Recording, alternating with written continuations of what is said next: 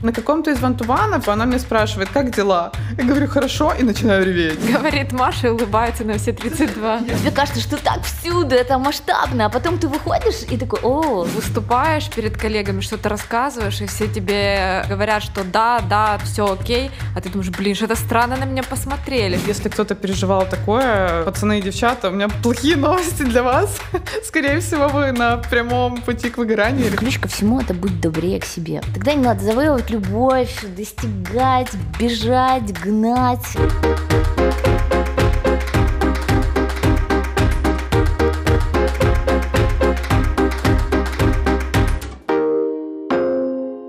Всем привет! В эфире подкаст международной бизнес-школы Лаба «Умных любят» и наша постоянная рубрика «Переговорка». Здесь мы встречаемся с интересными людьми и обсуждаем разные рабочие моменты.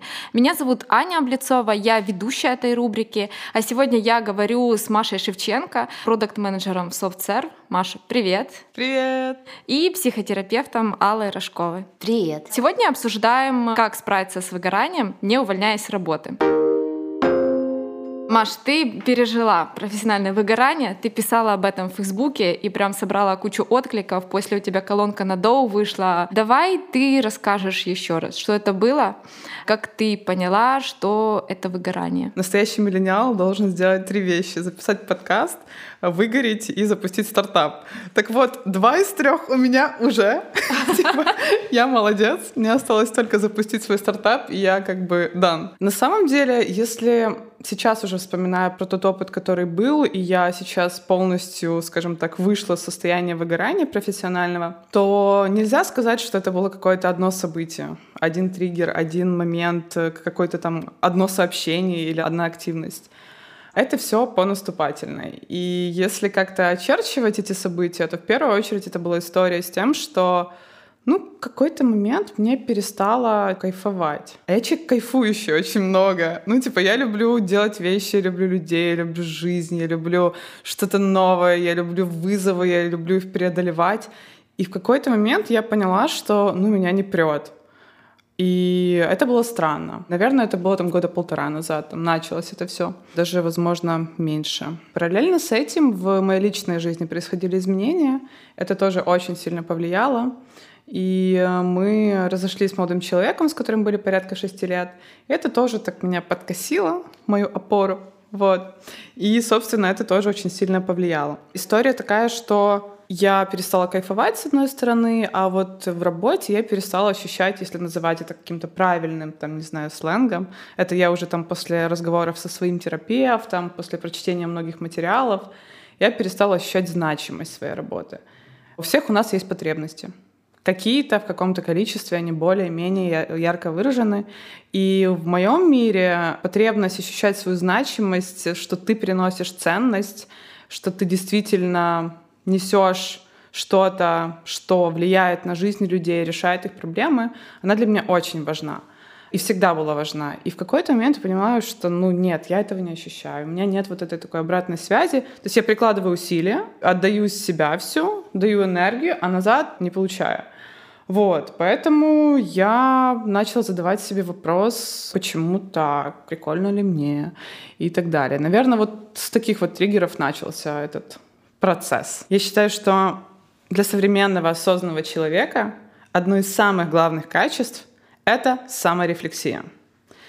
И я жалею, что никто мне раньше не сказал, как важно задавать себе вопросы, уметь задавать себе вопросы, честно отвечать на них, отвечать честно, не формируя картинку, которую ты хочешь формировать из себе, что ты такая все успешная, прикольная, малая и вообще, короче, да, а отвечать себе честно для того, чтобы ну, понять себя, увидеть свои границы, увидеть свои болезненные точки, понимать, куда расти.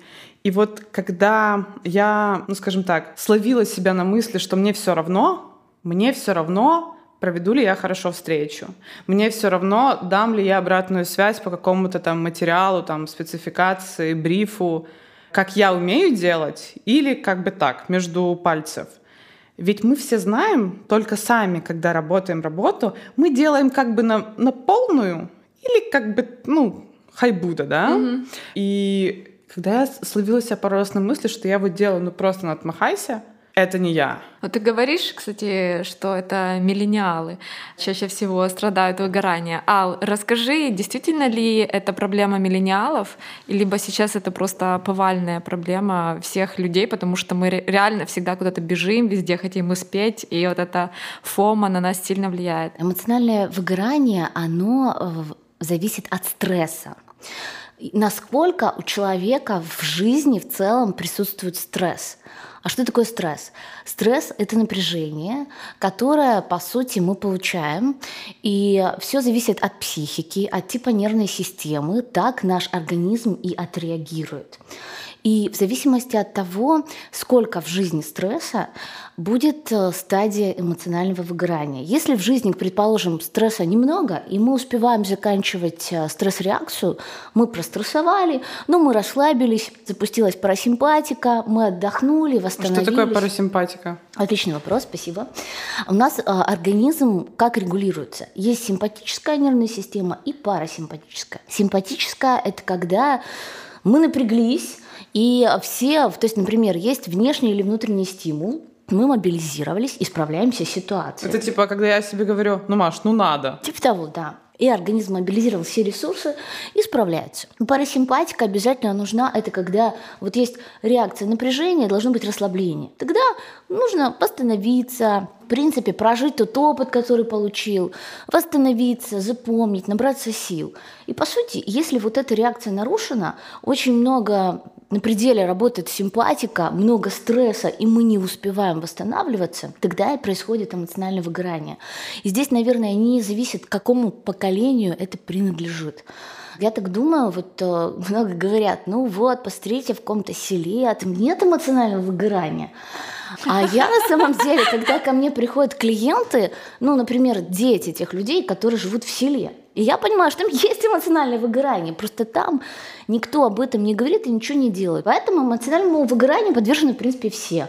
Но, естественно, больше кто в категории риска. Это те люди, которые работают с людьми. Если раньше считалось, что это там психологи, медсестры, родители молодые, то сейчас, в принципе, ну, наверное, вот я могу расширить. Это те люди, которые подвержены постоянному стрессу, большому, регулярному. То есть чем больше в работе у тебя стресса, тем, э, скорее всего, ты выгоришь быстро. И не только в работе, но и в жизни тоже.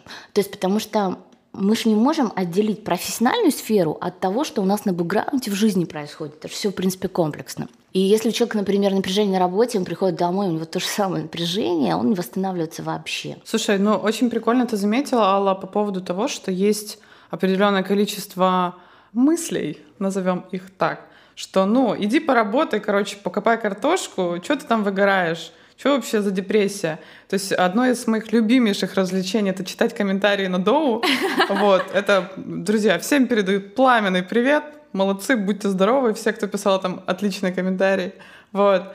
На самом деле это удивительный факт, что у людей, когда ну, не было опыта, они его не принимают. Они не могут сказать, что да, я принимаю, мне жаль, что у тебя такая ситуация, пока они сами через это не пройдут. Но смотря, например, на опыт своих родителей и на опыт э, поколения наших родителей, то есть, да, это люди, которые там 50-е, 60-е, как бы, да, родились, я понимаю, что у них было выгорание 100%, им было это во множественных каких-то количествах, просто не принято было, просто не говорили об этом. И ведь все не проходит просто так.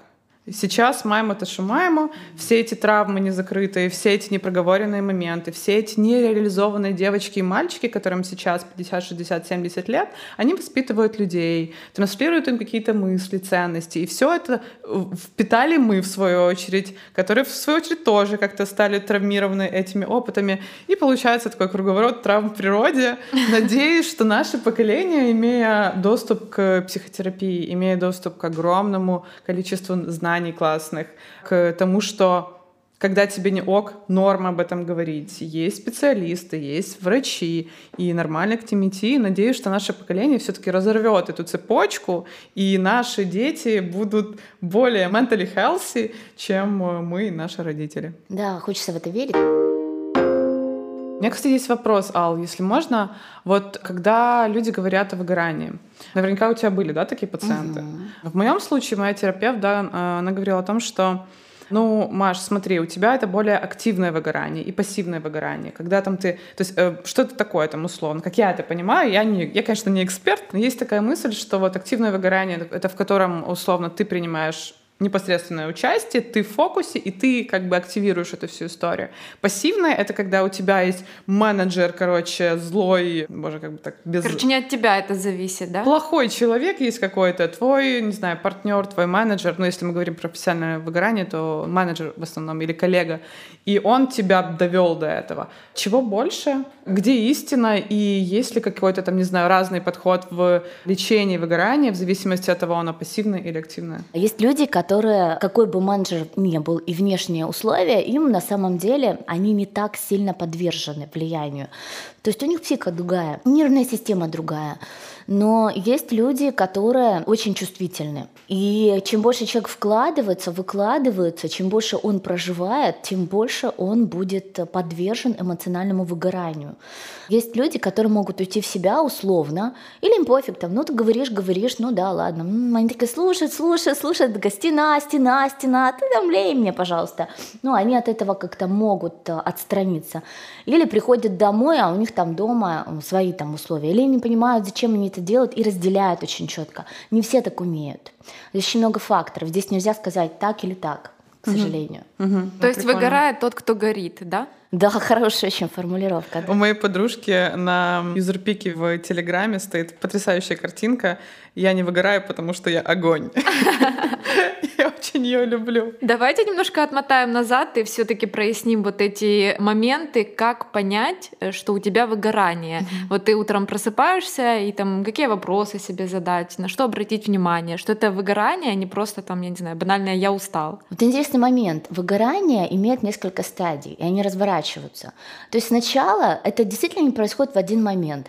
Сначала первая стадия — это вот начинается усталость. И она такая, ну устал, но работать могу, но уже там где-то прокрастинация может начинаться. Ну это так еще. Вторая стадия — появляется немного раздражения, начинают все бесить.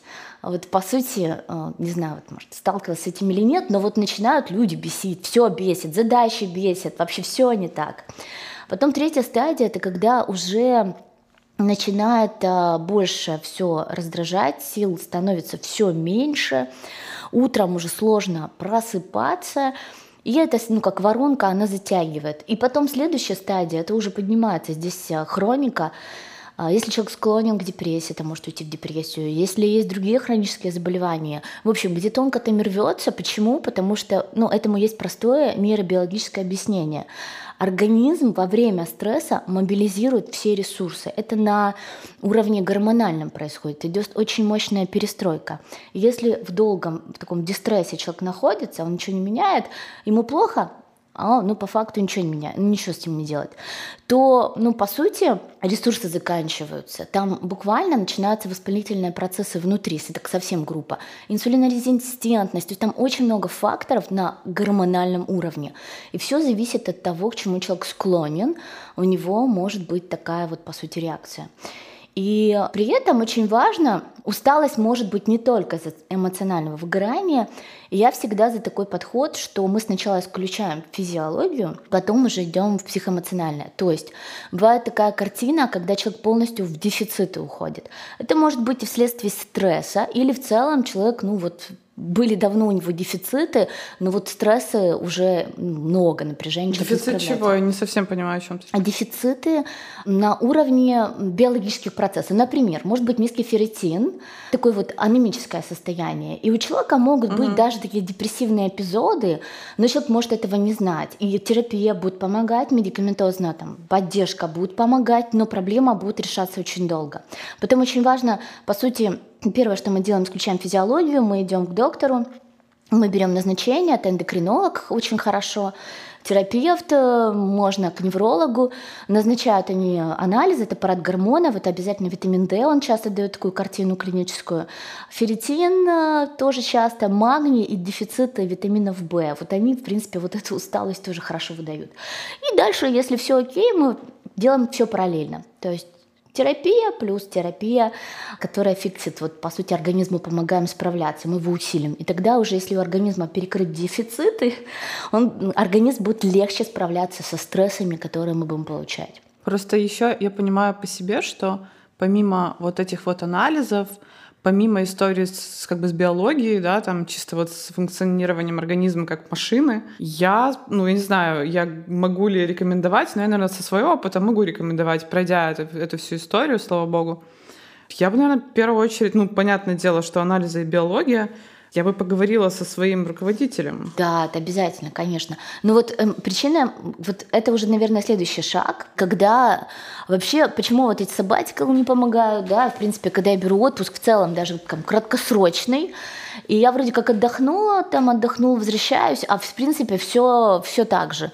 Потому что э, в принципе нужно пересматривать глобально всю структуру того, что с тобой происходит. И да, говорить с руководителем, перестраивать график, пересматривать вообще такой свой стиль жизни. То есть, уходя в отпуск, ты, по сути, как ставишь на паузу свои эти проблемы, да, рабочие? Если ничего не менять, и ты вернешься в ту же структуру, вот ну, по факту будет все то же самое, но это может быть отсрочно. Но можно отдохнуть, чуть-чуть сил хватит на какой-то период, но вернешься все равно в результате. Это знаешь, как говорят, что э, если ты там уезжаешь на Бали или там куда-то, то ты все равно везешь с собой себя. Ты куда бы ты ни ехал, везешь с собой себя. Но если вы не против, я хочу вернуться к теме разговора с руководителем. И я хочу подчеркнуть, насколько... Я не знаю, почему мне повезло. Наверное, если где-то у тебя убывает, то где-то прибывает.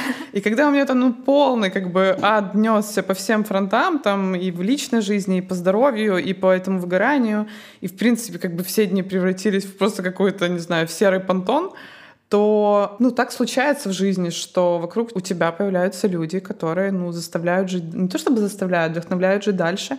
И моя команда, в частности, моя менеджер, которая, ну, просто для меня пример, образец и просто лучшая чувиха в мире, когда я абсолютно честно и искренне там с ней разговаривала, я получила такую невероятную поддержку, которое никогда даже не ожидала получить, во-первых. А можно чуть отмотать? Ты вот пришла к руководителю своему и говоришь... А смотри, я тебе расскажу, как, как это произошло, ну, по факту.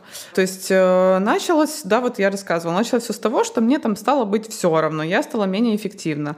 Но я, в принципе, настолько ответственный человек, что я умею создавать достаточно большой ресурс, который я могу использовать, чтобы быть на плаву, чтобы делать свою работу хорошо и качественно, чтобы общаться действительно с искренней улыбкой. Вот. И я его использовала, использовала, но моя менеджер, она как бы очень мудрая женщина. И она видит, работая не первый год в бизнесе с людьми, Маша, все ли в порядке, все ли в порядке, все ли в порядке. Как бы она интересовалась, но я ж, ну, понятно, я в порядке, я это самое. Вообще все Как бы вообще. А, а какие еще проблемы могут быть? Я не полюсь, и я такая вся супер крутая малая, и все успеваю, все делаю.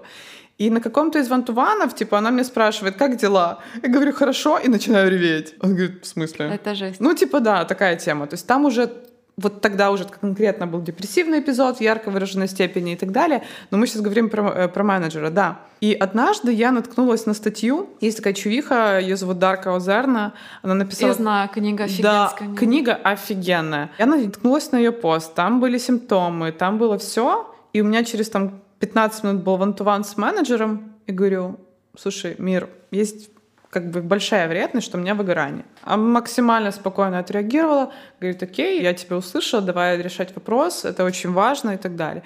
То есть я здесь хочу сказать, во-первых, спасибо моему менеджеру, которая красавчик, это раз. Второе, я хочу наголосити, что когда вы работаете с людьми в компаниях, когда вы лидите команды, слушайте, слышите и видите своих людей. Насколько это важно, насколько важно чувствовать, ну, как бы, когда людям плохо и так далее. И, если честно, я думаю, что вот этот пример, который у меня появился в жизни, когда мне такую поддержку оказали, что всегда, абсолютно во всех случаях я не, не смогу остаться в стороне, если мне нужно будет оказать такую поддержку. Вот, поэтому, мне кажется, наряду с биологическим, там, с, с тем, чтобы пофиксить свои там ферритины, гормоны, вот это вот все, супер важно получить backup в виде поддержки. Мне мой менеджер, ну, как бы, а, мы, мы договорились, что, Маш, окей, мы снижаем нагрузку, мы тебе не даем сейчас больших челленджинг задач, а я же такая, что побольше, пожалуйста, mm-hmm. насыпайте, все съем, еще с горочкой, еще как бы у других могу работу забрать, поделать. И мы договорились, что нет, мы останавливаемся, мы на холд, и да, там мы взяли паузу в три месяца. Она очень сработала. И прям... В смысле, я... в три месяца ты не работала? Нет, я работала, но я делала задачи, которые у меня, а, хорошо получаются не первый раз. Рутинные такие, да? Они, ну, даже не рутинные. То есть я знаю, что я в них хороша, всем окей, что я делаю конкретно эти задачи, то есть все довольны, это такой вин-вин. Но если постоянно я беру себе что-то новое, там какой-то проект просто, от которого, не знаю, ну, хочется, не знаю, короче, очень сложный проект, мягко говоря, то я его сейчас не брала в этих три месяца. Я делала просто работу, которая действительно, да, она э, была достаточно интересной, чтобы я закрывала свою потребность в ощущении ценности. Ведь это тоже это очень важно. Кстати, здесь я хочу затронуть э, такую тему, что я однажды общалась со своим другом, он тоже с IT, мы говорили о выгорании, это такая актуальная тема, и все об этом шутки шутят. И я говорю, слушай, у меня есть проблема, я менеджер, у меня вот выгорание связано с тем, что у меня есть точка приложения усилий, например, сегодня, а выхлоп, результат, который я вижу, он может быть через полгода, через год. Ну, конкретно в том, в том продукте, в котором я работаю, результат не сильно ощутим. Как с этим вообще быть? Как ты с этим работаешь, если у тебя такая проблема? И чувак мне этот мой друг сказал потрясающую простую мысль, что, Маш, слушай, не все потребности должна работа закрывать.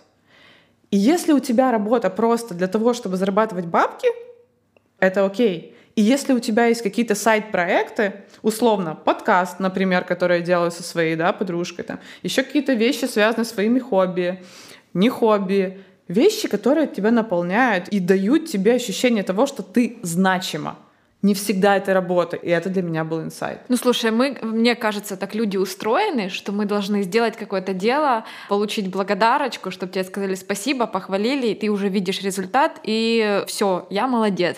А когда проекты большие, и здесь сложно уже подождать этот да. результат, то начинается включается эта прокрастинация, начинаешь да. уже не особо да. гореть проектом, потому что хочется уже скорее результата, без этого никак, наверное. И что тогда делать, Алла? Как в этих больших проектах, собственно, продолжать гореть? Ну, я вот хочу сказать, что, да, Маш, классный пример, спасибо. Очень, на самом деле, повезло тебе, потому что у меня в моем опыте, в моей практике, к сожалению, не всегда такие успешные есть, э, не всегда такой опыт, потому что обращаются часто к из моей практики, а, условно, там, собирательный образ, чтобы не нарушать конфиденциальность клиент, да, и получает ответ, ну, давай, ты еще поднапрягись, ну, давай, давай. От руководителя, да? Да, да. Серьезно? А, да, то есть абсолютно разное. Ну, вот все зависит от менеджмента. То есть если это наши ребята, они сидят там в одном кабинете, это одна еще история. А когда менеджмент находится не в Украине, и у них своя ментальность, это очень интересная история. Поэтому тут вот с одной стороны говорить однозначно нужно, но при этом не забывать о себе и брать ответственность на себя, потому что, к сожалению, не всегда такой будет успешный опыт. И тут вот про такой момент важный, что вообще поддержка со стороны других людей, она показана при депрессивных эпизодах, при эмоциональных выгораниях. Это вот одно из первых.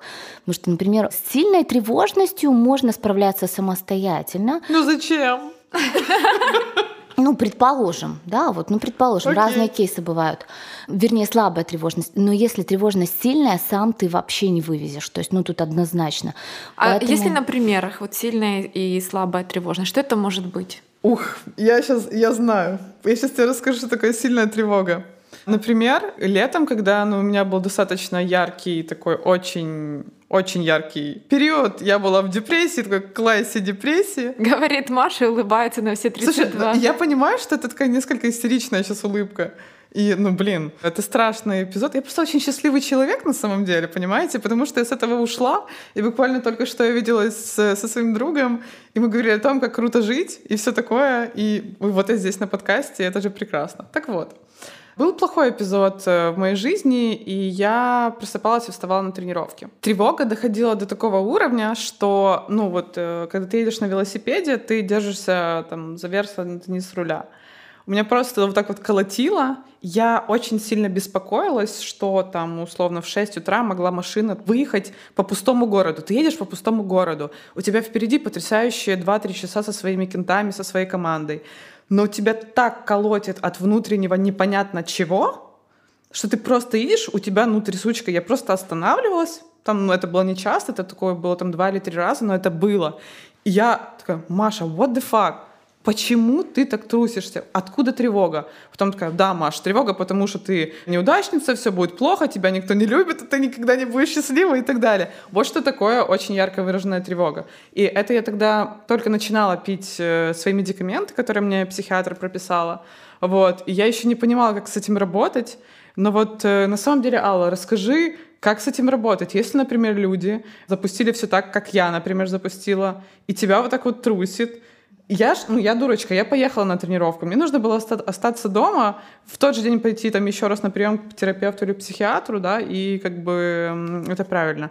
Как можно такой DIY помощь оказать себе? На самом деле вообще важно, я понимаю, что это не на этом этапе, но развивать такое сочувственное отношение к себе и чуткость такую, замечать, что с тобой происходит. Но это будет явно не на этом этапе. На этом этапе вообще нет, это не про это. Ну, из первого, что я рекомендую, да, это то, что мы говорили, ну зачем самому справляться? Опираться на поддержку договариваться с психотерапевтом, если есть в работе, с психиатром, я могу ли я и по каким вопросам обращаться, и прям вот быть на контакте. Потому что давать какие-то рекомендации, там, дыхание и так далее, ну это простое, да, вот то, что дыханием мы можем саморегулироваться, но когда такого пика, это вот сильная тревога, опираться на поддержку. А я напоминаю, что вы слушаете подкаст Международной бизнес-школы Лаба. Заходите на наш сайт, выбирайте курсы, которые хотите пройти и регистрируйтесь. Ссылку оставим в описании. Слушай, я вот еще вспомнила, говоря про работу, да, вот выгорание и про какие-то триггеры и признаки тревоги. Угу. Просто ужасная история. Если кто-то переживал такое, э, пацаны и девчата, у меня плохие новости для вас. Скорее всего, вы на прямом пути к выгоранию или уже там. Вот, например, есть э, у вас э, какая-то там собрание, нарада. Вы что-то там решаете.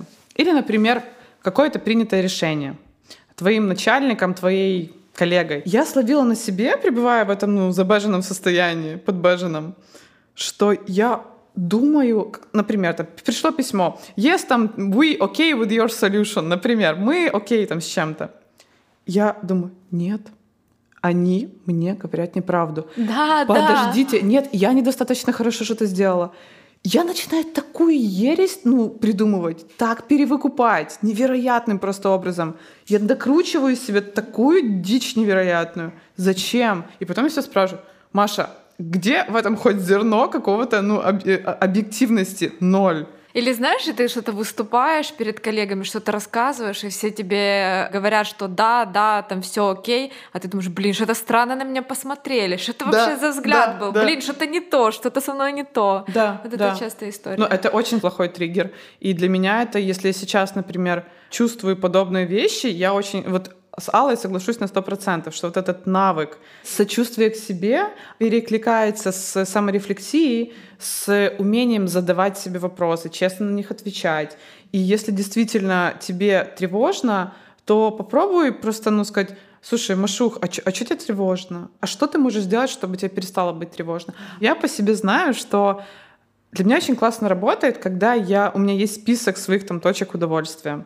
Я знаю, что мне прикольно там покататься на велосипеде, выйти погулять в парке, послушать какую-то музыку, встретиться с какой-то там подружкой, поваляться в кинотеатре, обожраться попкорном.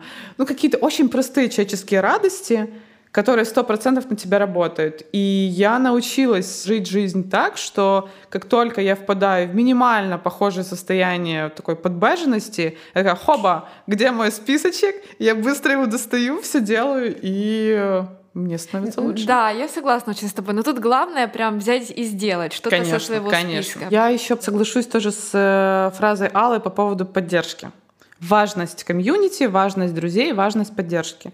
В какой-то момент я заметила, я очень общительный человек. Вот. Вы заметили. Обожаю друзей, обожаю людей, все такое.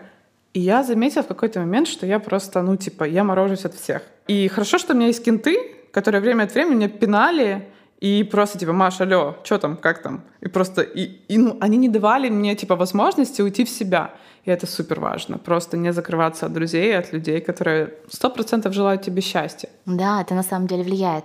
Социализация очень важна, и как раз во время эмоционального выгорания и депрессивных симптомов, ну вот в целом, как раз от него и хочется уйти хочется уйти от контакта. Поэтому вот этот вот шаг, вот мне нравится, есть книга «Восходящая спираль», там ее нейробиолог написал, как справляться с депрессией. Вот он описывает пример, очень классная иллюстрация, что когда вот запускается этот весь механизм, сюда же эмоционального грань можно отнести, ты идешь по нисходящей спирали. И вот важно вырулить на эту восходящую спираль. А сюда вот эти все способы очень хороши, то, что вот, в принципе, Маша привела пример. Слушай, у меня есть вопрос, Алла, смотри, Первый вопрос. Является ли выгорание профессиональное болезнью как таковой? Можно ли, как бы, эта история про рецидивы постоянные или, или про что? Угу. И второй вопрос. Я вот когда ну, попала в эту всю историю, стала много читать и в некоторых описывают э, практики, когда в компаниях даже есть больничные по поводу профессионального выгорания. Угу. Скажи, что ты об этом слышала, слышала ли и что думаешь? Там был спор, вносить его в международный классификатор болезней или не вносить э, эмоциональное выгорание.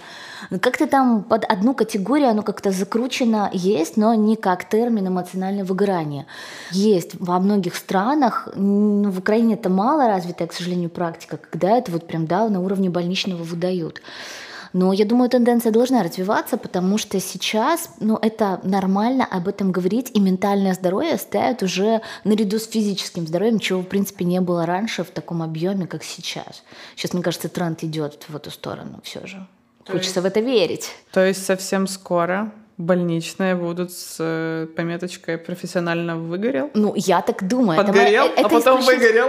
Это моя гипотеза, но мне кажется, что это будет здорово. Уверена, что не скоро. Это будет следующий таком а, масштабе. А почему ты так думаешь? Но опять же, тут, конечно, есть момент, хочу сказать, да, да? мы живем немного в пузыре. Вот так случилось, что я у меня согласна, клиенты да. IT-компаний, там, да, вот вывор, ну вот, в принципе, вот всей тусовочки. Но когда я, например, общаюсь со своими коллегами, которые, у которых вообще другой сегмент клиентов, у меня же как, ну же сарафанное радио, тебя знают, тебя рекомендуют среди своих, да.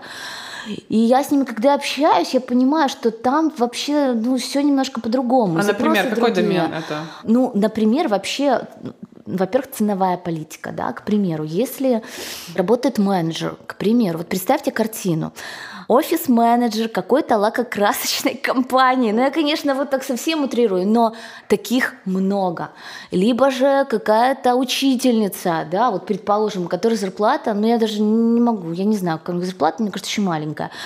Там, И... Мне кажется, даже не нужно так утрировать. Просто обычная компания, которая красные, когда называется, где тоталитаризм такой вот Да, а их много, к сожалению. Ну, есть красные, бирюзовые, стартапы. А, вот бирюзовые. эта история, все. Да, да, да. Их много. И на самом деле, к сожалению, если говорить масштабно, то в Украине пока все большинство таких компаний. Это же да. кишечка, это пузырь. Да, это, это действительно пузырь. Вот мы привыкли уже в каком-то комьюнити общаться определенно, определенные люди, и тебе кажется, что так всюду, это масштабно, а потом ты выходишь и такой, о. Тоже интересно, кого винить в профессиональном выгорании? Вот можно ли кого-то вот да. винить? Себя. Нельзя Нас, себя винить. Насколько у тебя ты есть котик. фильтр? Ты а... котик, нельзя себя винить. Насколько у тебя фильтр, знаешь, что ты впускаешь в себя вот какой-то негатив рабочий, вот из-за которого получаются стрессы? Насколько ты силен э, в целом Ох, это сложно все очень, на самом деле. А, я просто не знаю. Знаете, я просто такой человек, который не любит, чтобы винить кого-то. Вот у меня какие-то проблемы, это вот Себя он виноват. я рекомендую точно тоже винить, присоединяюсь к вам. Это очень плохая... Мне такой, ну вот у меня выгорание, потому что у меня там менеджер плохой, либо потому что у меня коллеги такие себе. Я бы заменила на развитие осознанности в целом, да, вот, вот этот такой вот путь Классный в сторону point. того. Потому что это очень такой момент, ты замыливаешься. И здесь же очень много замешано, ох, очень много и на значимости, и на смыслах. То есть тут, в принципе, человек почему так действует. Очень, э, по сути, тебя толкает на все это очень много факторов. Это не просто. Эти факторы, э, по сути, лежат в плоскости неосознаваемой тобой. И поэтому, наверное, эффективная психотерапия, потому что ты приходишь, вываливаешься, ты сортируешь, сгребаешь, смотришь и осознаешь. Вот этот вот шаг осознания, он дает уже тебе возможность как-то это все по-другому пересмысливать и подходить. Ну да, по факту я вот сейчас хочу даже сформулировать для себя, если бы, например, кто-то из вас задал вопрос, Маша, как ты вот себя хочешь там в будущем беречь от того, чтобы не попасть снова на такую вот э, вечеринку, вот. Я понимаю, что это вот сто процентов это вот осознанность, развитие эмпатии к самой себе. Я вот даже понимаю, что прикольно создавать себе ритуалы, не знаю, раз в полгода, раз в год, в которых ты задаешь себе вопросы. туда ли я иду, зачем я туда иду, я делаю то, что мне нравится или то, что надо, насколько я сейчас довольна своей жизнью, вообще, что я хочу. Я сейчас с этим э, мужчиной, потому что он, э, там, не знаю, действительно меня любит, или потому что я боюсь э, быть одна. Ну, как бы, да, такие вопросы, на которые очень часто мы в одиночестве самим себе боимся давать ответы. Ведь мы, когда засыпаем и когда просыпаемся, мы как-то к себе обращаемся, мы с собой разговариваем. И я тренирую вот этот навык честных разговоров с собой по поводу того, что, Маш, ты сейчас это делаешь потому что что? Потому что надо, хочется, от тебя есть ожидания, или ты хочешь прикольный постик в Инстаграме. Ну, типа, mm, нахрена тебе это? Ты да, типа сама да, хочешь да. либо похвастаться? Типа, за, типа, зачем это? Ведь, по большому счету, тоже копаясь в руткозах, в таких вот, да, первопричинах э, выгорания, депрессии и так далее, я осознала, что во многом у меня большие проблемы с самооценкой. Я не чувствую, я думаю, что я недостаточно хороша, я не чувствую собственную значимость, поэтому я это буду перекрывать какими-то суперпроектами. Я буду супер классной малой на работе, супер классной девушкой, готовить борщи, убирать квартиру, успевать э, зарабатывать бабки, выглядеть на все сто и так далее. Ведь по факту это ну, такая очень сильная сублимация. Ведь я просто, ну, как бы у меня проблема с самооценкой. Мне нужно копать в эту сторону, а не уходить в сторону такого замыливания этого всего посредством отношений, работы, каких-то достижений, которые Тебе только нужны эти достижения. Я с недавних пор себе придумала такую привычку отслеживать свое эмоциональное состояние на протяжении дня. Класс. Я бывает просыпаюсь утром и все прям классно, я довольная, довольна, а потом в один момент ловлю себя на мысли, что у меня нет настроения, я там могу кому-то грубо ответить, я, в общем, грустненько себя веду. Я думаю, стоп. И начинаю отматывать, а что повлияло на то, что мне сейчас грустно. Часто это может быть какая-то банальность, что я у кого-то увидела сторику о том, что он увид... сделал уже 100-500 дел за сегодняшний день, а я, блин, ни хрена. Офигенный поинт. Только хотела сказать, что вот история про отслеживать эмоциональное состояние — это раз офигенная штука, я тоже плюсую, я делаю дневник настроения, сейчас конкретно не веду его, потому что ну, я последние там, полгода очень счастливый человек. Вот, надеюсь, так будет всю мою жизнь. Но когда я была вот, ну, в активном таком этапе лечения всех этих вещей, я вела, отслеживала все триггеры. Но я сейчас о другом. Очень круто давать себе возможность ничего не делать.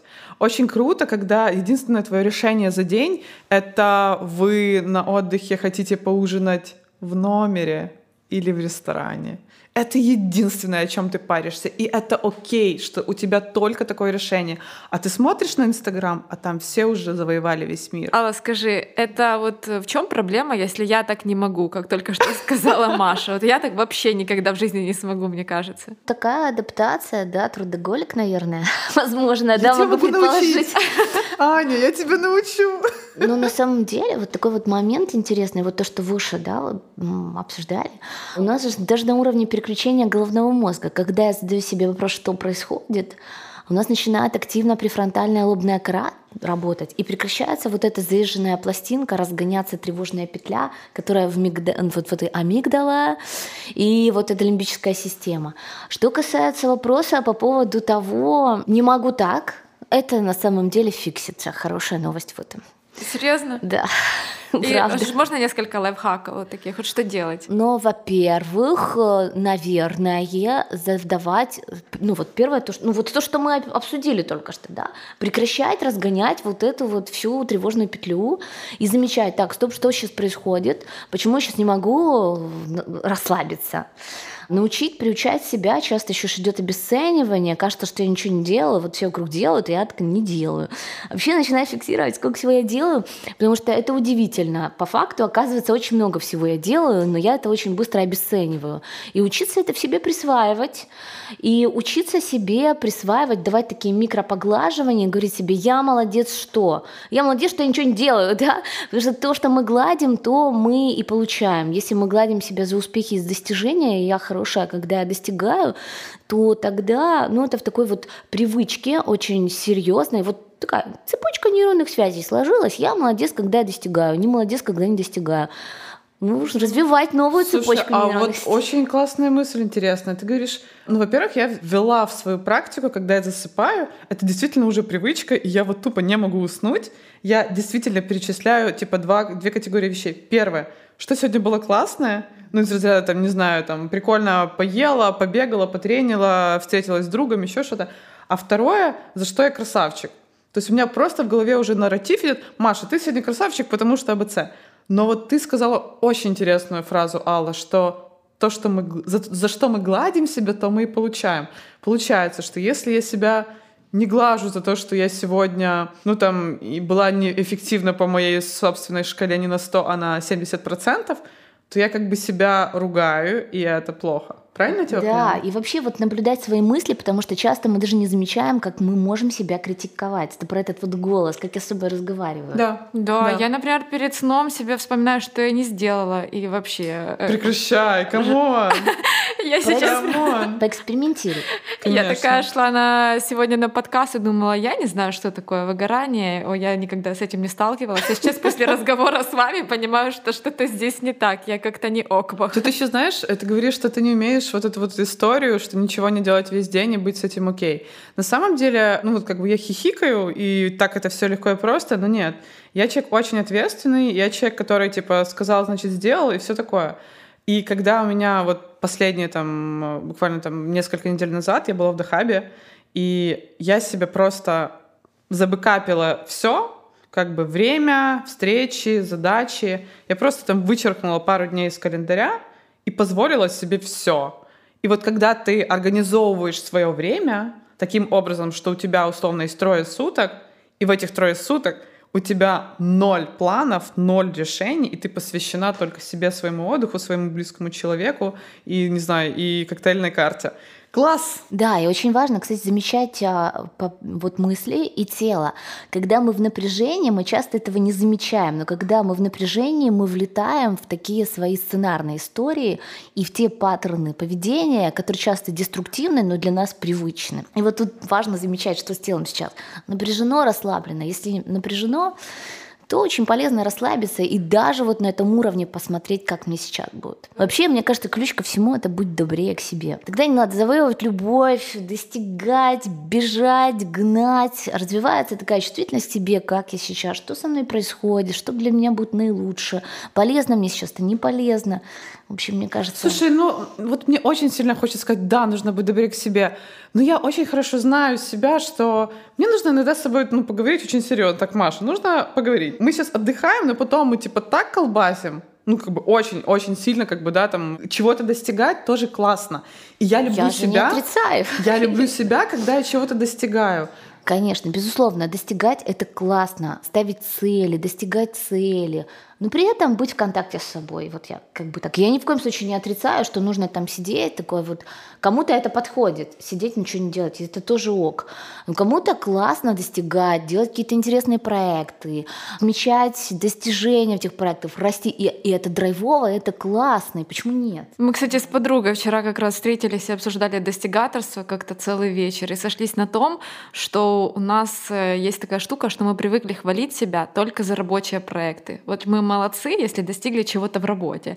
А то, что мы достигаем каждый день, что у нас там хорошие друзья, что у нас есть какая-то семья, что мы о родителях заботимся, я не знаю, что н- разные другие вещи, мы это себе плюсики за это не ставим. Это так как само собой разумеется. Слушай, тут еще вот прикольный поинт ты сказала. Я поняла, что в моей жизни хорошо, что, ну, типа, есть велоспорт. Я, боже, я всегда буду говорить о велоспорте в этих подкастах. Вот. И реально у нас есть очень четкие дефиниции того, что ты красавчик или нет. Ты проехала горку, ты красавчик.